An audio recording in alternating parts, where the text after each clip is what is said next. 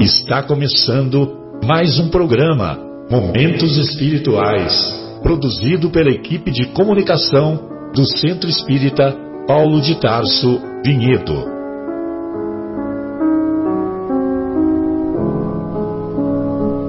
Se guardas contigo o estigma do sofrimento, indagando pela solução dos velhos problemas do ser e da dor, se percebes a nuvem que prenuncia a tormenta e o vórtice traiçoeiro das ondas em que navegas, vem conosco, estudemos a rota de nossa multimilenar romagem no tempo, para sentirmos o calor da flama de nosso próprio espírito a palpitar, imorredouro na eternidade, e acendendo o lume da esperança, perceberemos juntos, em exaltação de alegria, que Deus, o Pai de infinita bondade, nos traçou a divina destinação para além das estrelas.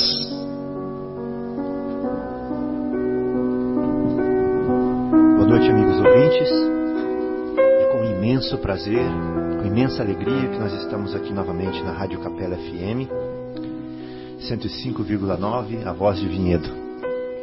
Nós vamos é, fazer agora o programa Momentos Espirituais e teremos a honra né, de discutir o capítulo do Evangelho segundo o Espiritismo que se chama Honra ao teu pai e à tua mãe. E mais especificamente, nós vamos falar do parentesco corporal e do parentesco espiritual. Qual é a diferença entre eles?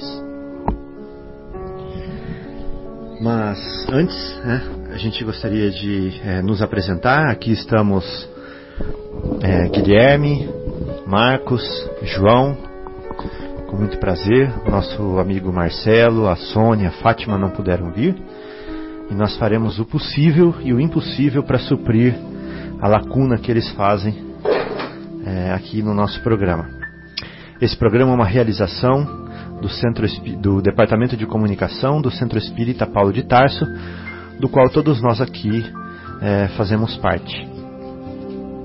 Bom, então eu vou convidar os amigos a lerem comigo uns pedacinhos do Evangelho segundo o Espiritismo, que nada mais é do que o próprio Evangelho, né, que nós, todos nós conhecemos, é, so, somente que retratado por Allan Kardec é, numa sequência diferente e com comentários dele próprio e comentários dos Espíritos. Essa é a única diferença entre o nosso Evangelho e o Evangelho normal. Né? Na verdade, o nosso é, é a fonte verdadeira é o Evangelho que todos conhecem.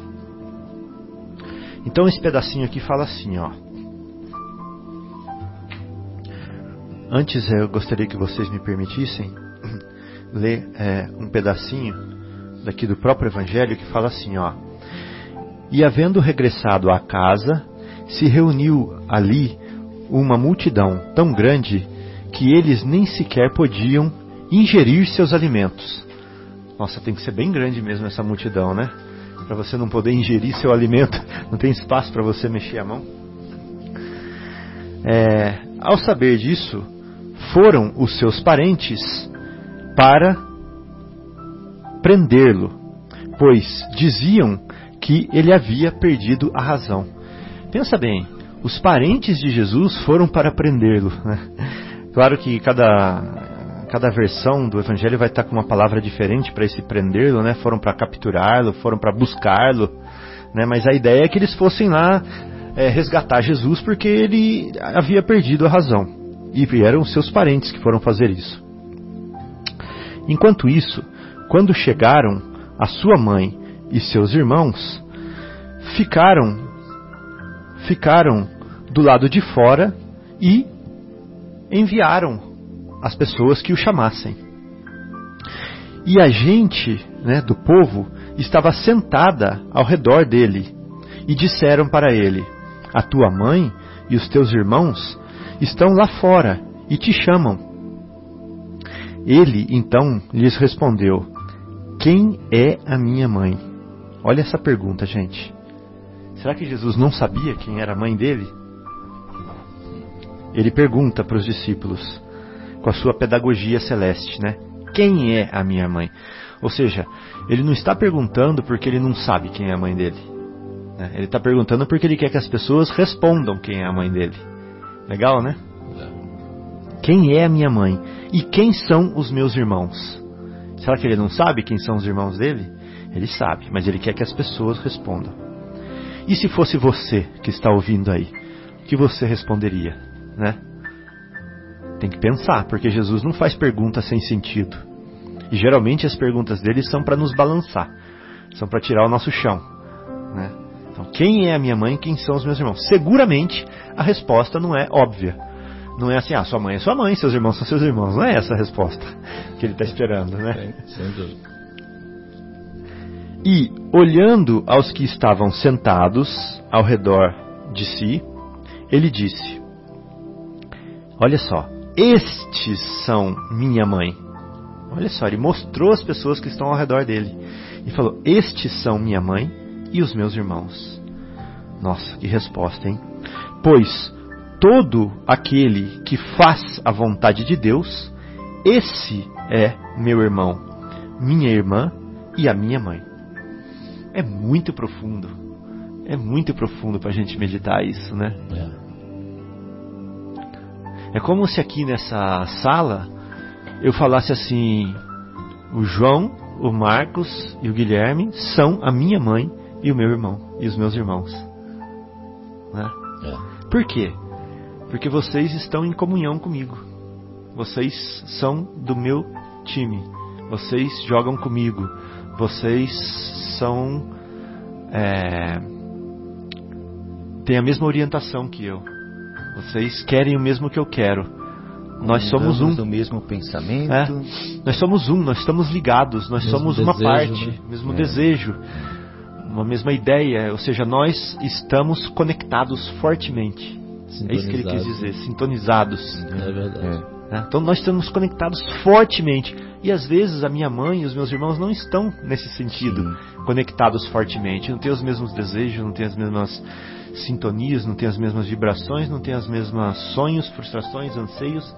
Não estão em comunhão. Uhum. Então ele está dando uma definição diferente, né? Ele está Sim. falando assim: quem é minha mãe, quem é meu irmão, são aqueles que estão em comunhão comigo. Essa é a minha família verdadeira. Aí ele chama de família é, nessa condição, quando há comunhão, Uhum. né? E aí o Allan Kardec pega e separa. Ele, aí ele dá dois nomes, já que ele, ele, é, de- ele é pedagogo, né? Ele é, ele é didático. Então ele fala o seguinte: então vamos chamar uma de família material ou família corporal e a outra nós vamos chamar de família espiritual. É Mas por que família espiritual? Por que, que ele deu esse nome? Nós somos corpo ou nós somos espíritos? Nós somos espírito. Ah, nós somos espíritos. E nós temos um corpo ou temos um espírito? Nós temos um Temos um corpo. né? Nós somos espírito e Vi- temos um corpo Vivendo uma experiência nesse corpo. Corporal, é. É, corporal. Então Verdade. tem muita gente que fala assim: ah, o meu espírito, blá blá blá blá blá blá blá. Tá errado, né? O meu espírito. É, ele tá falando dele É. mesmo. Ele tá chamando ele de meu. É. Ele tá sendo dono dele mesmo. É. Então ele tem que falar assim, ao contrário, ele tem que falar assim, o meu corpo, É. né? não o meu espírito. Meu Porque ele tem que falar eu espírito e o meu corpo, não eu corpo e o meu espírito. Exatamente, é o É. contrário. É uma confusão, Muito- né? Que é É, né? confusão. Porque o corpo morre. É transitório. É. E o espírito não. E o espírito, que é o princípio inteligente, sobrevive, né? Sim. A inteligência fica. né? A alma do corpo fica. Então o Allan Kardec chama de família espiritual porque ele fala o seguinte: ela é em essência realmente uma família. Ela não é o passageiro, ela não é o circunstancial, uma família. Ela não é uma família situação atual. É uma família essencial, verdadeira, no âmago, Real, né? real, Real. boa. Então, por isso, espiritual. Porque o espírito é isso. O espírito é o essencial. É o verdadeiro. Mas, é ô, o Fabinho, real. eu. Oh, desculpa, Marcos. Não, perdão, perdão. Eu, eu tava pensando assim, Fala. eh, esse, esse conceito que você falou aí agora, né, que você puxou essa questão, de- assim, eu achei muito legal, assim, eu, espírito e o meu corpo, Uhum. Né? É, mas é uma coisa, assim, vamos, vamos dizer assim, é um conceito novo para a gente, né? Vamos dizer assim, porque assim, o espiritismo, né, uma religião, uma, uma doutrina assim super nova e comparando, né, com as outras, né?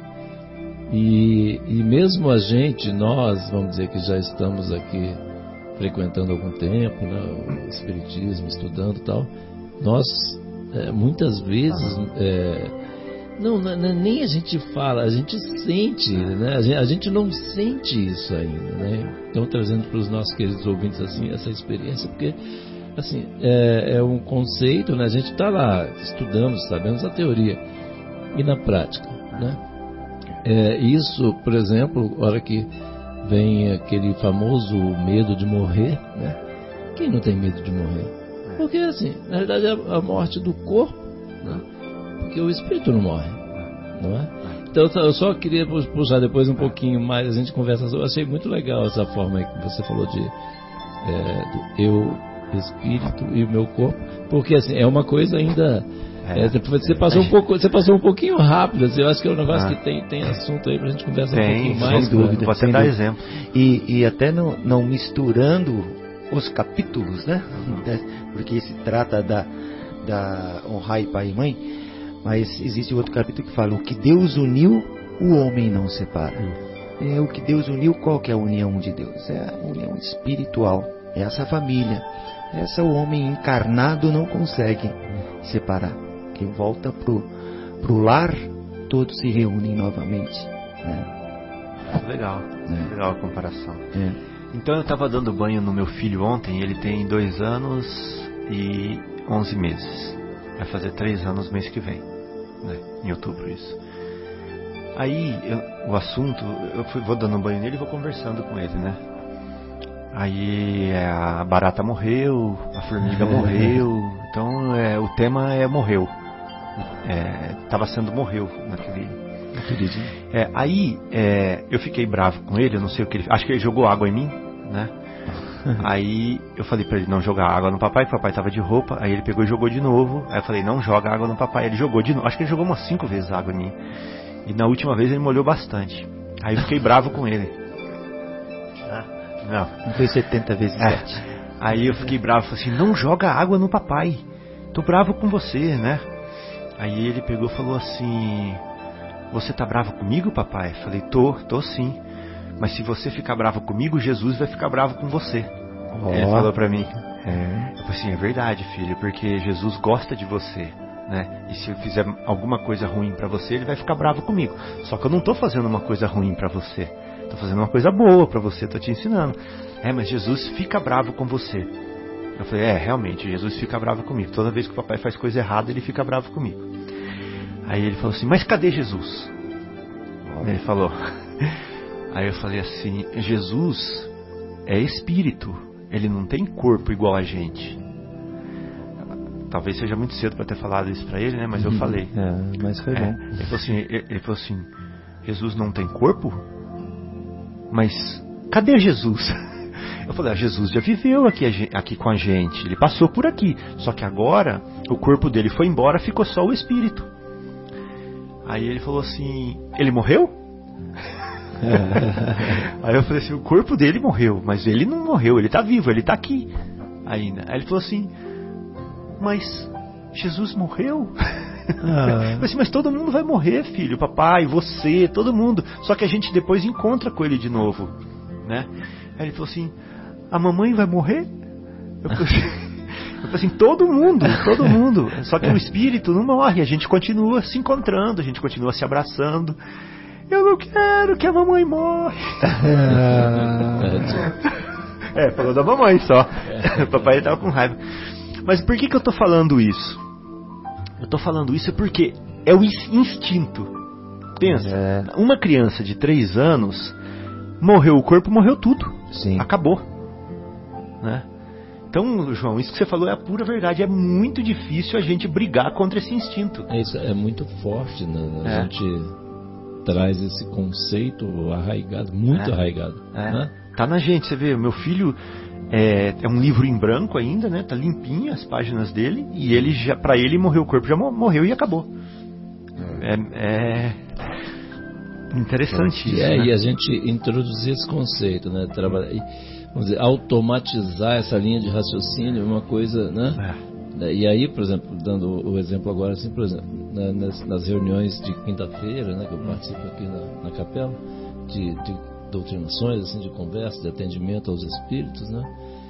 É, uma grande parte, a grande maioria dos espíritos, a, a maioria dos que são atendidos, nem sabem que morreu. Não sabia, nunca tinha ouvido falar que Porque existia. não concebe essa ideia, Não né? De concebe. morrer e, e- Porque e- nunca- e viver. Pois é, porque assim, as religiões, a menos do Espiritismo que traz isso claramente agora, né? Antes não existia esse conceito assim, não- isso não era difundido. É. né? Tinha lá entre os sábios né, no Egito, aquelas coisas, né? alguma meia dúzia perdida aí tinha, mas assim, a maioria não tinha. Então assim, e engraçado, assim, a surpresa, engraçado não, né? Assim, não é nada engraçado, é uma coisa assim, interessante. A surpresa, é, alguns ficam assim falando, nossa, mas por que, que ninguém nunca falou isso? É. engraçado assim, né? Nesse É, aspecto assim. Por que, que ninguém nunca eles fazem sempre essa Ah. pergunta? Falo, pois é, mas é porque infelizmente é, a humanidade agora que está começando a despertar para esse conceito. É isso que a gente está acabando de É. dizer. Né? Uma vez eu fui num congresso internacional espírita em Valência, na Espanha. Quando eu entrei no salão gigantesco, estava um, um- um cartaz imenso, gigante, escrito assim: Somos espíritos imortais. Você acredita que a hora que eu li isso eu fiquei arrepiado? Nossa, mas é realmente. Porque eu sabia disso, mas a hora que eu li foi uma confirmação, parece. Não é- não é interessante? É É, ou seja, interessante. psicologicamente a gente precisa de é, dentro, reforço. é- é dentro É. dessa linha que a É gente está falando, linha. né? Porque é, porque é assim. É. A gente viveu muitas vidas, né? A gente já É. sabe, já tem isso né, muito claro, a gente acredita É. nisso. Mas assim, todas elas a gente não sabia que, É. que era assim. Sobreviveria. que sobreviveria. Que sobreviveria. E na próxima também não saberemos. Provavelmente. Ainda não teremos incorporado 100%, né? Não. Esse, esse Não, não, mas ah, não, assim, é, Marco, agora, peraí, discordo de você nesse aspecto. Não, nós, não, que- na- nós nasceremos sem saber. Não, não, é assim, a gente vai nascer sem saber, mas a gente vai chegar a essa conclusão Sim, depois, não, se Deus quiser. Claro, né? claro. Pelo brincando, tô livre-arbítrio, sim ou brincando. Não. Eu tô brincando. tô E se brincando. você entrar em outra religião que É, não é não, reencarnacionista. não, assim, é. Mas, é agora- assim, nós, nós acordamos de um sonho encarnacionista sem saber quem fomos, né? Na, na parte rasa da coisa, sem saber quem somos. Se nós realmente entrarmos no nosso íntimo, no nosso interior, nós saberemos um pouquinho, É. talvez, né? Que esse ser, ele, ele brota lá de dentro. Ele brota lá de dentro um pouquinho. Mas dificilmente saberemos. Eu né? acho, eu acho assim, ó, vou dar minha opinião, tá? Certo. Que essa vivência espírita que nós estamos tendo aqui, ela está nos sensibilizando bastante, né? Espiritualmente falando. É verdade. Ela sensibiliza, ela toca, ela causa reflexões, Transforma. É, transforma. E o que acontece? Isso dá para nós como espíritos imortais uma certa uma certa genialidade. Sabe o que eu quero dizer com genialidade? O que, que é o gênio? O gênio é aquele cara assim que tem uma presença de espírito, que saca as coisas que os outros não sacam, que vê de um ângulo que os outros não veem, né, que abrange de uma forma que outros não abrangem. Isso é um Uhum. cara gênio, né, que tem genialidade É. e se destaca. Uhum. Então eu acho que Um ponto fora da curva. eu acho que É. esses nossos estudos aqui, né, é, paulatinos, regulares, insistentes, vão despertar em nós certas é, capacidades, habilidades, genialidades Uhum. que provavelmente numa próxima vida vão servir de Infra- insights, de- Infraestrutura. é, pra- vão servir de luzes, assim, para ter uma certa genialidade, uma certa ponto É. de vista, que se a circunstância favorecer, né, nós vamos outra vez encontrar o caminho e começar um pouquinho adiantados em relação a nós começamos essa vez. Certo. Mas É, de talvez a circunstância possa não favorecer, porque a gente vai ter, a gente vai estar empenhados em trabalhar uma outra área, É. né, e não a- essa área mais. Então Sabe que tudo eu- depende. Eu, É, Até, nem de, de certa forma, até assim, João, se a gente for refletir ao certo, a gente tem uma certa razão em dizer que na próxima vez, como até o Fábio estava falando, você estava já colocando, pode ser que a gente consiga mais cedo, Ah. né? Mais cedo é, descobrir ou entrar na- nessa, nessa questão é, espiritual, enfim. Porque eu tô, le- tava, tava lendo um livro que é do primeiro Aprendizes, que é Entre a Terra e o Céu. E, e tem um, uma da situação que o Clarencio ele diz que a, uma acho que é Evelina, enfim, não, a, a personagem, né, não sei se é Evelina, entre a Terra e o Céu, não sei se é a mesma Evelina, mas é a personagem que está, né, está encarnada, é, eu acho que é é a desencarnada. isso, é desencarnada aqui, o- Obsidia Odil- Odília, né? É a filha da, da, da Zulmira, ou a filha, é, acho que é a filha da Zulmira, que a Odília é a madrasta. Ela tem 14 anos e o Clarencio diz que eles, os espíritos, tá, apoiam, a, dão força a ela, dão, porque ela já en- encarnou nesta, nesse viés, digamos assim, né? Então, os espíritos estão juntos. Os espíritos da- da- da- do nosso lar, enfim, aqueles que trabalham, estão juntos com ela. né? Então, isso é interessante. Porque, mesmo que a gente, através do livre-arbítrio, né, se nós tivermos um caminho a, a trilhar, e neste sentido de, de trabalhar em prol na doutrina espírita, seja onde for, os espíritos estarão conosco e nos intuirão. Né?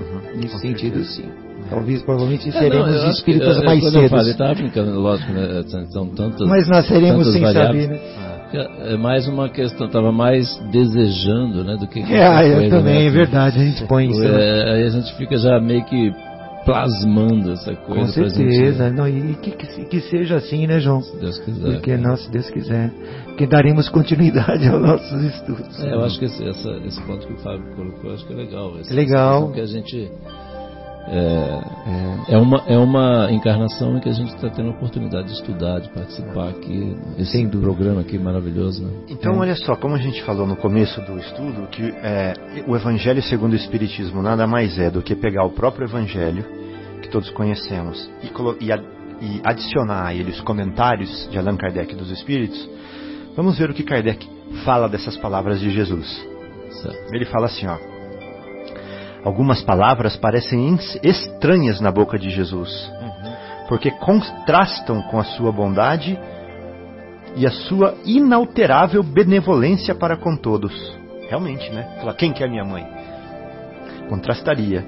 Os incrédulos é, não deixam de valer-se desse argumento para, dizer- para dizer que ele se contradizia. né? Todavia, um feito irrefutável é que a sua doutrina tem por base essencial, ou seja, por pedra angular, a lei de amor e de caridade. Ele não podia, pois, derrubar, por um lado, o que edificava por outro. De aí é necessário inferir esta consequência rigorosa. Se algumas máximas do Cristo estão parecem em contradição com o princípio básico, né, do amor, é porque as palavras que se atribuem a ele foram mal reproduzidas, mal compreendidas ou não são suas. Olha, olha a conclusão do Kardec. Sim, verdade. né? A moral dele é muito mais forte do que Então, isso. se alguma coisa que Jesus falou vai contra a doutrina de amor que ele prega, então três coisas: ou foram mal reproduzidas, mal compreendidas, ou não são deles, Uhum. dele. Ou Né? tem um ensinamento tão profundo que nós a gente não entende. não entende. É, a quarta ainda. opção, melhor ainda. eu, eu até acho essa daí bem plausível. É.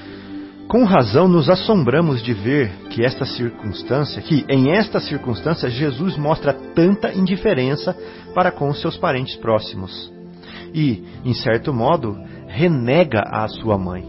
É estranho, né? É forte, né, É muito forte. É, pelo que se refere aos seus irmãos, se sabe que, ele jama- que os irmãos de Jesus não tinham lá certa simpatia por ele.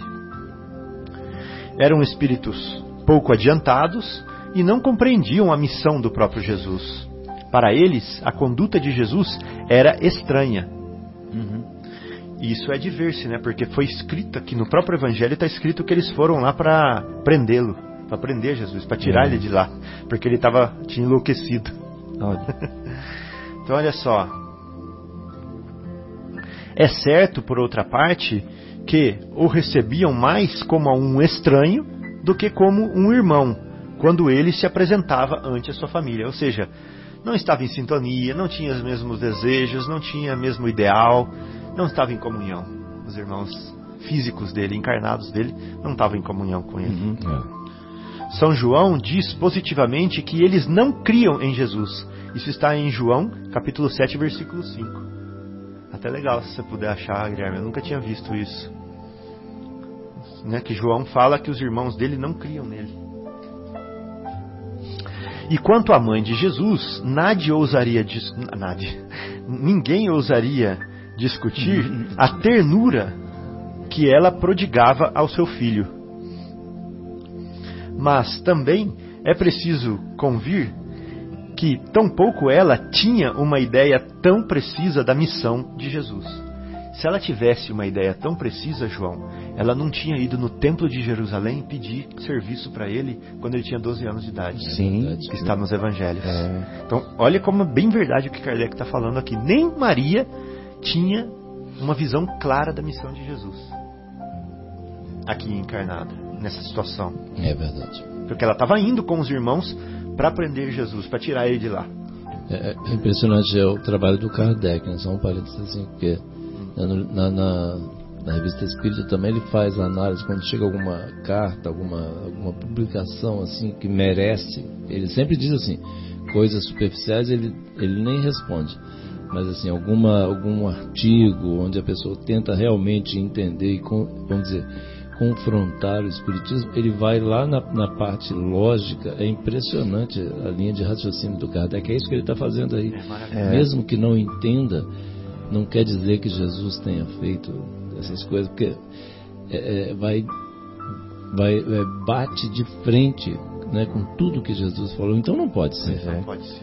É, mas é, quando ele fala que os irmãos e a mãe dele são aqueles que, que do lado dele. estão do lado de Deus, até, né? Do lado de Deus, né? Que, se, que seguem, né? As, a, os, seguem Deus, como diz aí a palavra, perdão, Ele fala assim, os que estão ao, ao redor dele ali. no que fizer a vontade de Deus, De pai, né? porque o que fizer a vontade de Deus, Isso. esse é meu irmão e minha irmã e minha mãe, ou seja, o qual é a vontade de Deus, né? Porque ele está ali fazendo a vontade A de Deus. vontade de Deus então, quem também. fazendo também tem comunhão com Sem ele. dúvida. Não, então, é isso é seguir o bem, seguir a caridade, amor, perdão. São irmãos dele, comungam da mesma, da mesma ideia, né? Da mesma, Ideal dele. é, mesmo ideal. Então, olha só, o sentimento que nela predominava era a da solicitude maternal. Com respeito a Jesus, supor que ele haja renegado a sua mãe seria ignorar o seu caráter. Não é possível que um pensamento semelhante animasse aquele que disse: honra a teu pai e a tua mãe. Sem Olha, dúvida. É. Cara, teu pai. É. É. É, e também é preciso buscar outro sentido às suas palavras. Agora, Marcos, aquele quarto argumento que você deu. né? Então tem, pode ser que tem uma outra explicação que a gente não saiba, Outro sentido. né? quase sempre veladas pela forma alegórica.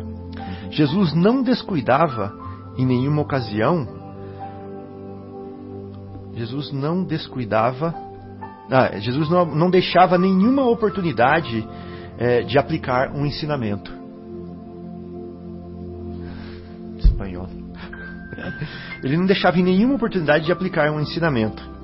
Aproveitou, pois, a que oferecia, né, aquela da chegada da sua família, ele aproveitou aquela ocasião, né, para estabelecer a diferença que existe entre o parentesco corporal e o parentesco espiritual. Pum, chegou no estudo de hoje. Então, ele- ou seja, todas as situações ele aproveitava para ensinar. Sim. Então ele está falando agora: quem é a minha mãe? Quem são os meus irmãos?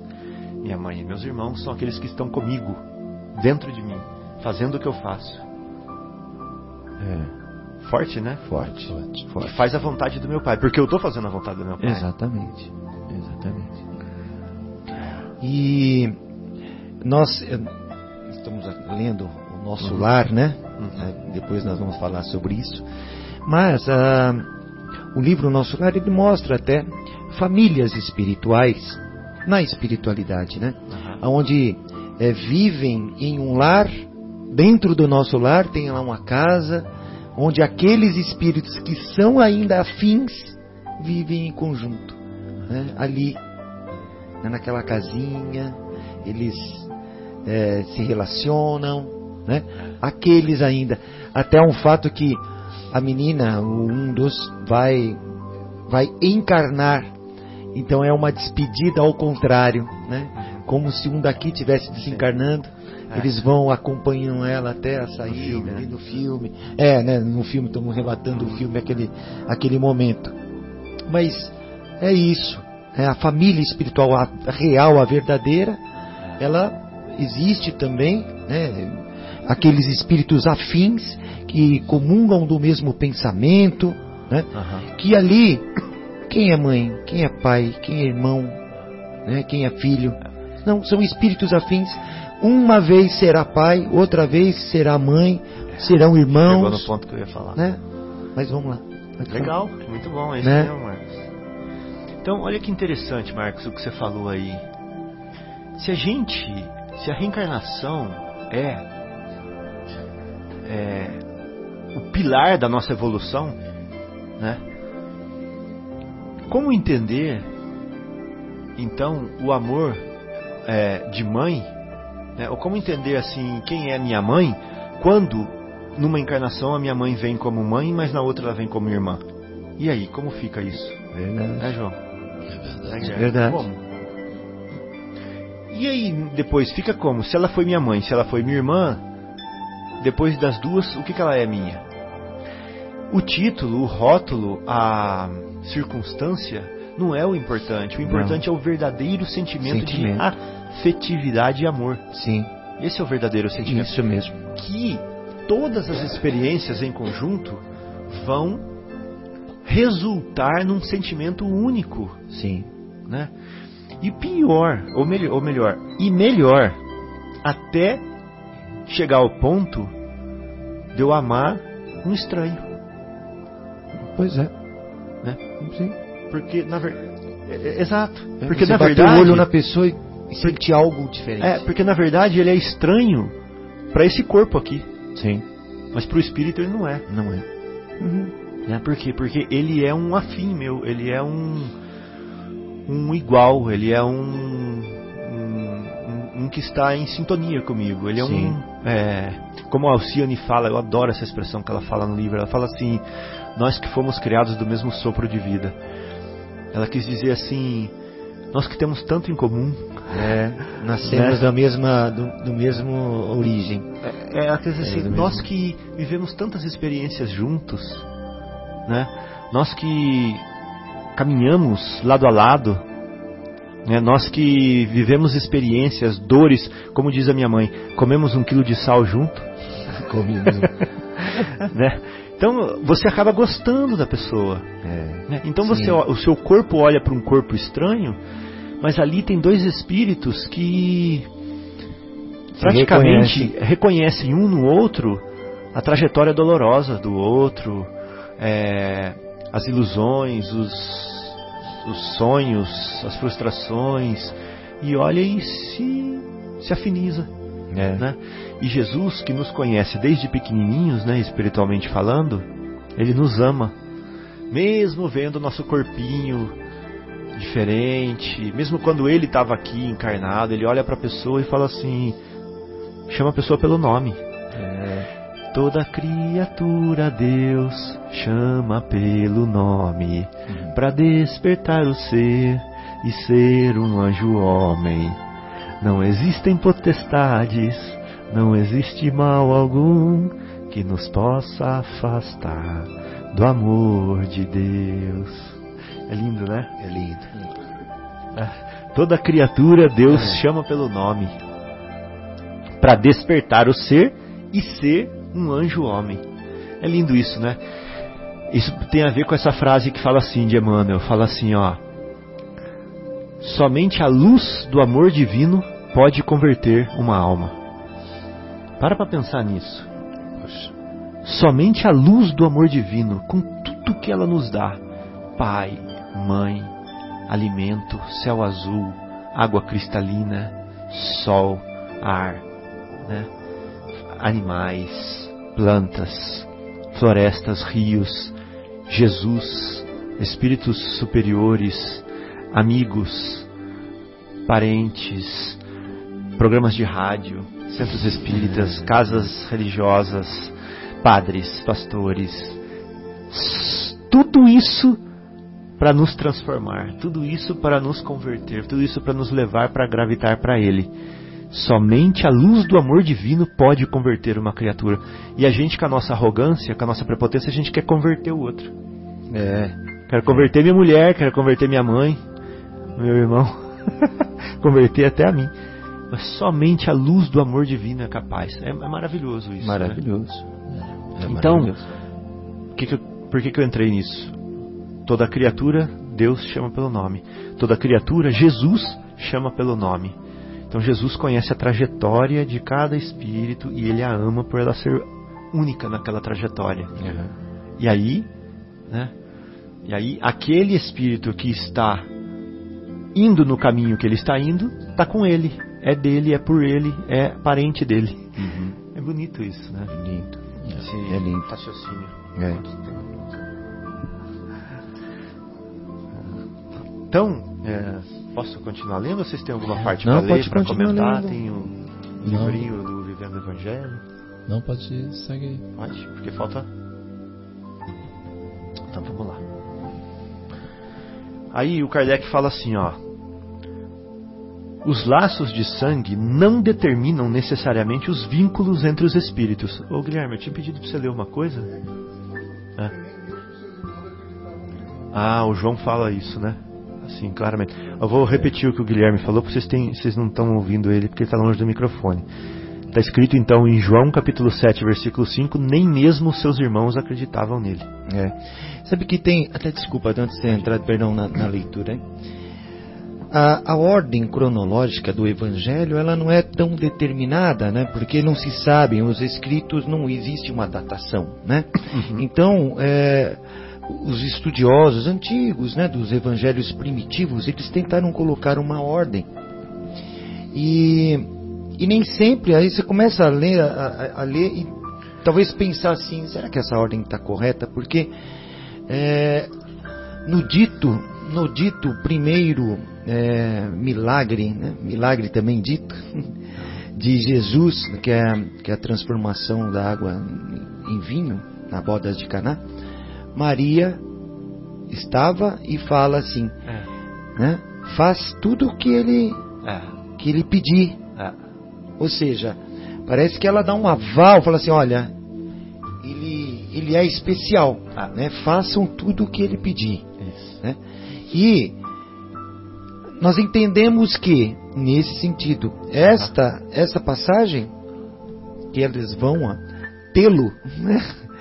os irmãos e a mãe, provavelmente tenha ocorrido antes dessa da, das bodas de Caná, sendo ela as bodas de Caná a primeira, o primeiro é, fenômeno né, uhum. de Jesus, porque Jesus tem outras passagens contrárias a isto, né, assim que ele ou que a mãe exalta ele ou que ele até, né, exalta a mãe, né? Aí tem aquela parte da, da, da, crucifica, da crucificação, né? Que ele, que ele, ele, digamos assim, ele pede para que João cuide da mãe e a mãe cuide do João, de João, sim, sim. que eles fiquem juntos, que ele, que ele cuide dela, que ele não a abandone, porque ela iria é, é, precisar. precisar desse auxílio. Então, né, é totalmente contrário a quem é minha mãe, quem é. Então tem muita sabedoria nisso, tem algo implícito nesse dito dele, né, como diz Kardec, é, Kardec. ou então não é dele. É. Não, Kardec fala assim, Marcos, olha, que a sua mãe não parecia ter feito uma ideia muito justa da sua missão. Sim. Eu acho que ela tinha ideia da missão dele, né, e dos poderes dele. É, como na bola de Canaã, ela, ela deu uma prova disso, né, É. igual você Ah. falou. Uhum. Ela falou assim: faz o que ele está mandando, né? Então, ou seja, ela sabia. Só que eu acho que faltava alguma essência do uma negócio. essência, por exemplo, ela não entendia por que, que ele estava sendo crucificado e não Sim. aceitava, Não aceitar. né? Apesar dela saber que ele estava em comunhão com o Pai, mas ela não tinha noção do verdadeiro sentido da crucificação, né? É, Da abrangência A da abrangência disso para a eternidade. Para a eternidade. é. Porque ali, para aquela circunstância, ela não conseguia entender. Era ininteligível para mesmo para todos os de mãe, discípulos é, todos os ali. discípulos, ninguém todos. entendeu. Ninguém Naquele entendeu. momento ninguém entendeu. dúvida. Só que a abrangência de Jesus era para a eternidade, né? Uhum. Sim. Então, é, eu acho que é isso que o Kardec quis dizer. Ele quis dizer assim: noção justa só Jesus mesmo tinha. Só ele tinha. Ninguém mais na Terra tinha. Não, é, não, É, Verdade. né? Sim. Ninguém mais. Porque ele disse que seria preso, Mas eles não entendiam. Eles não entendiam.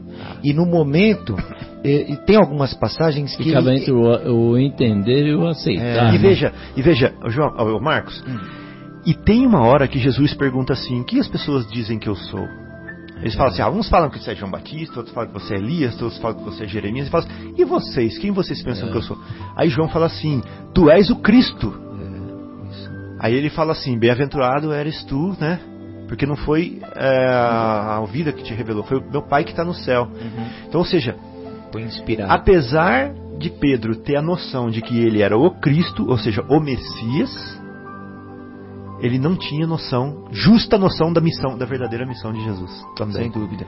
É porque tem, tem algumas passagens que Jesus quase foi né, martirizado. Uhum. Né? Uma vez, eu acho que, se não me engano, na Galileia, que eles iam jogar ele no morro abaixo lá, que ele saiu, hein?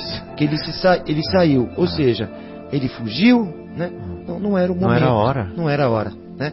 E é outro momento quando ele estava também no templo falando e o, o povo queria apedrejá-lo, queriam segurar ele para prender e ele saiu entre o povo também.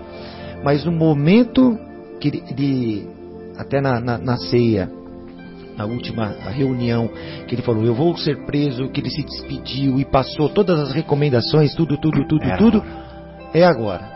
O Ele foi momento pre- do testemunho. é, ele poderia sair entre os outros ali também, ou, ou falar assim, ó, o seguinte, vão me prender, É. vamos se mandar daqui, vamos lá pra, sei lá, eu vou voltar pra Galiléia, porque É. lá ninguém, ninguém vai, É. né? Não, ele ficou Não. ali E ele ainda, e vai, eu vou ser preso essa noite. Não, e ele ainda fez cumprir a profecia, entrou Sim. de burrinho na cidade, Exato, tudo, que o povo aclamando, tudo. O rei entrando de burrinho, ou seja, para as pessoas associarem que ele era rei mesmo. Depois ele foi acusado, foi disso, né? Que É, ele era sim. rei, ou seja, ele, ele provocou a situação, Provocou a situação. porque era a hora, né? Uhum. Então achei um livro melhor para ler aqui agora, viu, João? Em português? É. Eles falam assim, ó. Os laços de sangue não estabelecem necessariamente os laços entre os espíritos. O corpo procede do corpo, mas o espírito não procede do espírito. Vocês lembram de uma passagem que fala Uhum. isso? Com Nicodemos? É. Porque o espírito existia antes da formação do corpo. O espírito é que nem o vento, né?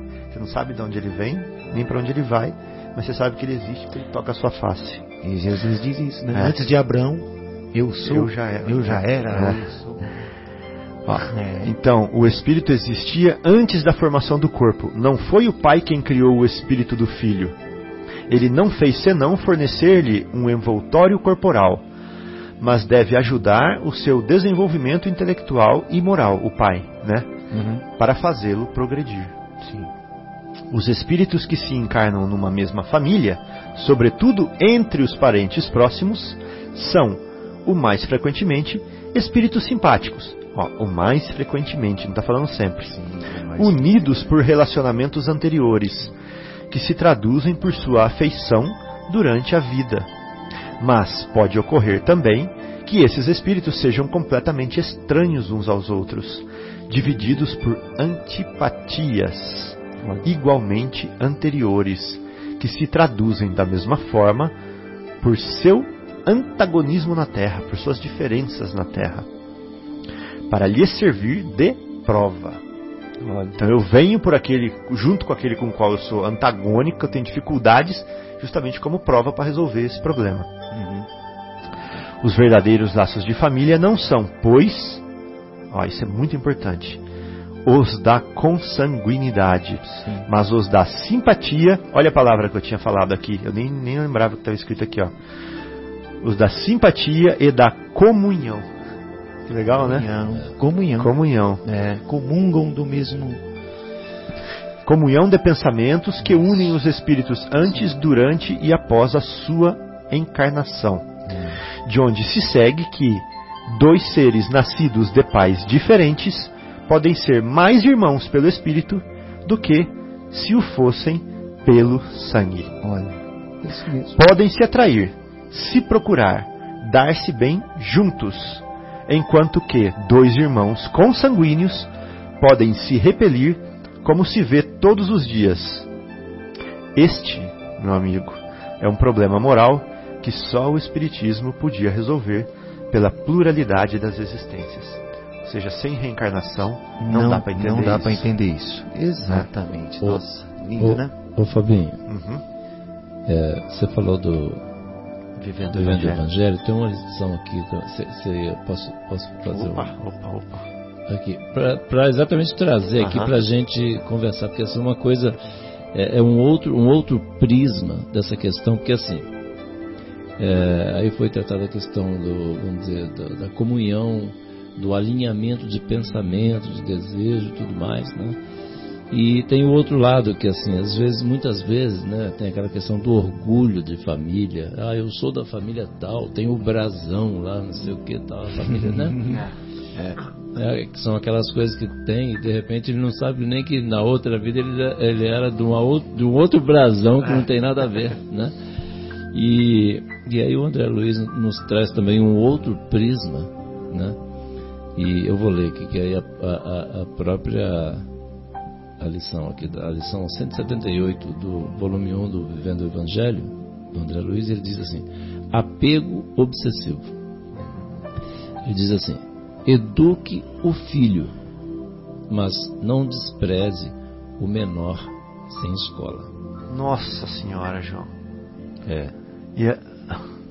né, para a gente ver mesmo que não haja, é o negócio que ele vai, ele vai explorar aqui, assim, mesmo que não haja sintonia de pensamento, mas nós somos todos filhos de Deus.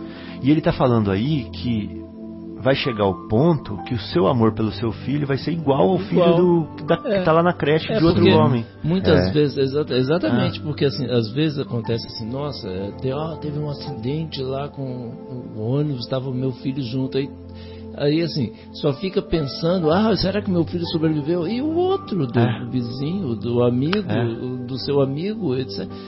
Sabe qual, né, a dor só existe para o meu coração? É. Né? Olha, olha o egoísmo. É. Olha que coisa. Né? E no Natal eu mando felicidades, Feliz Natal para você e para sua família só. Pois é. É, não é?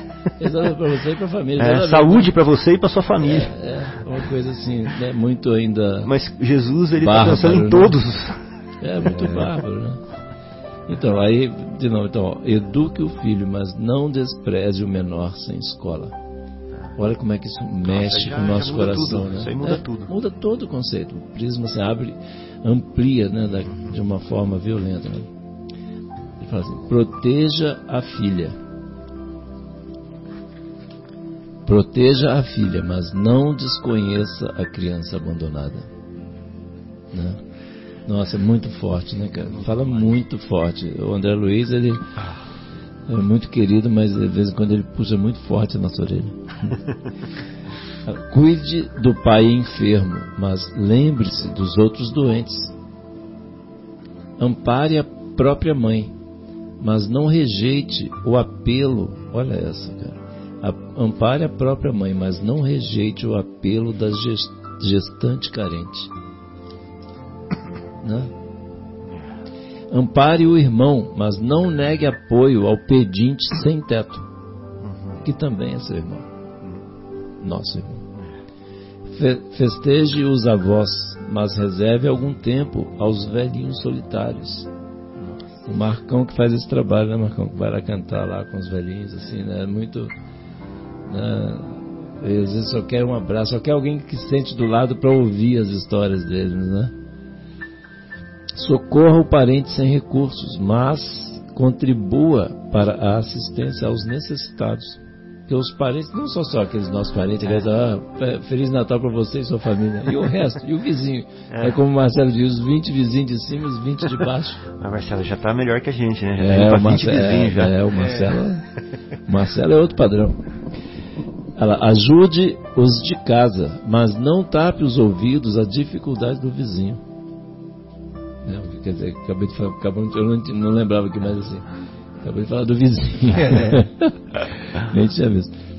Aí o André Luiz conclui assim: há muita gente que usa a responsabilidade com a família. Olha só, olha, olha que conceito importante para a gente refletir. Eu só puxei aqui para a gente dar uma refletida e dentro de tudo isso que você falou, né, Fabinho, aí que Kardec nos explicou para a gente refletir. Há muita gente que usa a responsabilidade com a família para esconder o próprio egoísmo, virando as costas às necessidades do próximo mais distante. Ou seja, ele se sente bem, ou melhor, ele, se, ele põe uma desculpa de que ele está fazendo o papel dele de cuidar da família. Exatamente. Mas ele está virando as costas para os outros próximos. Os outros próximos que estão um pouco mais distantes, porém muitas vezes muito mais necessitados. É. né? Contudo, a lição de Jesus, né? a lição de Jesus é permanente convite à prática do bem, adiante da fronteira doméstica. Olha que, olha que imagem. Adiante da fronteira. Olha que imagem do André Luiz. Um convi- a lição de Jesus é permanente convite à prática do bem adiante da fronteira doméstica. Quer dizer, não é pra gente parar ali, Pois não. é, né? Jesus não falou pra gente parar, terminou as quatro paredes ali da nossa casa, não, o vizinho, ou de cima, de baixo, ou da escola, enfim, aquela história do ônibus da escola que teve um acidente, a gente só pergunta pelo, né?